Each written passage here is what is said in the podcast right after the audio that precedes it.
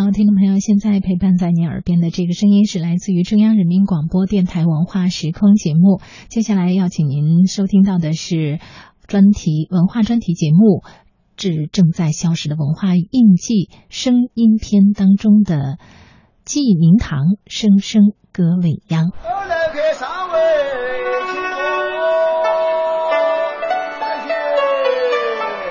对于老成都人来说，街头从来都是慵懒而热闹的。藏匿在古树浓荫之中的，有斑驳的青砖黛瓦、幽深的老巷，还有穿透市井街道、此起彼伏的吆喝声、叫卖声。喊堂声更是老成都的声音里不会缺少的一个。它似民歌，如小调，高亢浑厚，朴实悦耳。这声音，陆明章听了一辈子，也喊了一辈子。以前为什么叫头堂二路三凳子呢？堂官以前头堂一堂官，二路就是炒菜的，三才是凳子，卖钱不卖钱，全靠招待员。在旧社会，招待员的工资干厨师工资高。陆明章十几岁就在饭馆里做堂倌，如今早已过古稀之年。他是成都的最后一位堂倌，也是非物质文化遗产明堂技艺的传承人。陆师傅说，他那个时候当跑堂是要拜师学艺的。我叫，呃，回锅肉、麻婆豆腐过夜，二号的，我要吼进去，一吼的话，厨房里面听到了。哦，外面有个回锅肉，有一个麻婆豆腐，那么就他后头就好做，就在做了。陆师傅说，那个时候跑堂当伙计并不是一项容易的工作，迎宾、点菜、传菜、结账、送客，永远是忙忙碌碌，一路小跑。当时有人形容堂倌，说他们有猴子的脑袋，八哥的嘴，大象的肚量。兔子的腿，这说法并不夸张。以前的菜它是没有菜谱的，全部是由招待员记在脑壳里面。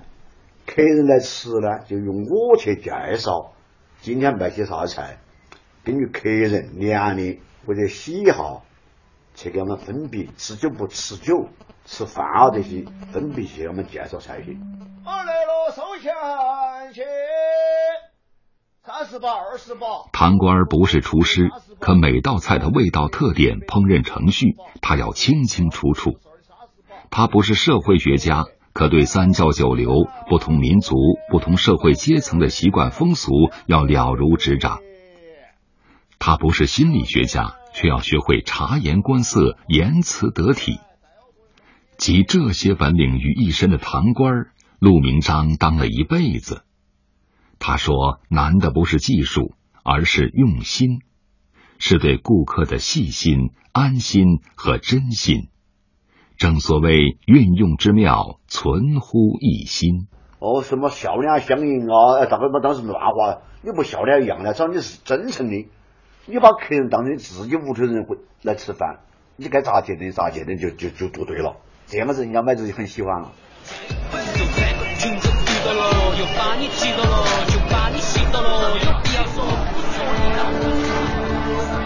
说不清楚是从什么时候起，老成都的印记一点点模糊了。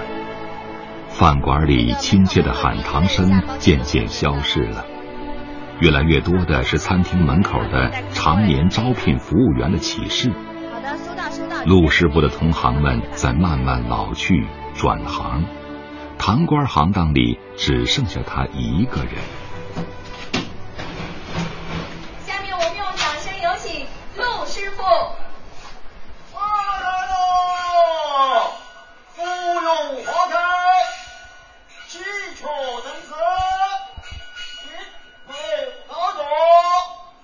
陆明章师傅不太愿意提起往日的荣耀，他默默的打开电视柜下方的抽屉。拿出了自己以前的光盘。二零零七年哇，二零七年那好多年以前了。陆师傅点燃了一支烟，静静的看着屏幕里的自己，岁月变迁，当年英俊时髦的小伙，如今已过古稀之年。随青春一路沉寂下去的，是他引以为豪的喊堂绝技。如果你再不那个教下去呢，我还是说你要失传了，因为我现在是非物质文化遗产传承人，你咋传承嘛？没法传，这个你要国家重视。你好，你好，这边请啊。你好。中午用餐时间，成都九眼桥海底捞火锅店一片繁忙，餐厅里人来人往。刚刚上岗的服务员王欢拿着 iPad 为客人介绍菜品。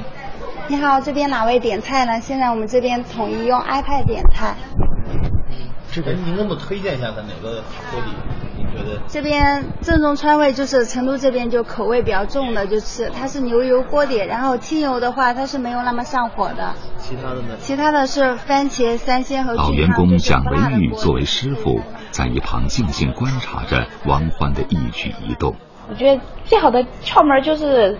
学会察言观色吧，就观察客人需要什么，我们就提供什么样的服务。其实顾客所有的他心里都是一样的，就包括像我们这里面，就是态度是很重要的。成都信息工程大学银杏酒店管理学院在培养餐饮业服务人员。酒店服务系党总支书记吴怡娟觉得，不管是现代餐厅还是曾经的饭馆，对服务人员的要求是相同的。都是细致和人性化。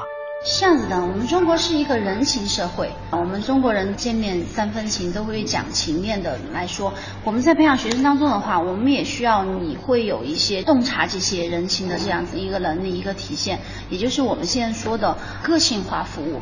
对于喊唐生的沉寂，成都市非物质文化遗产保护研究中心专家袁廷栋也不悲观，在他看来。老唐官的衣钵依然在传承。那个服务也是过去那个堂官，他就满脸堆笑啊，从头到尾满脸堆笑给你服务。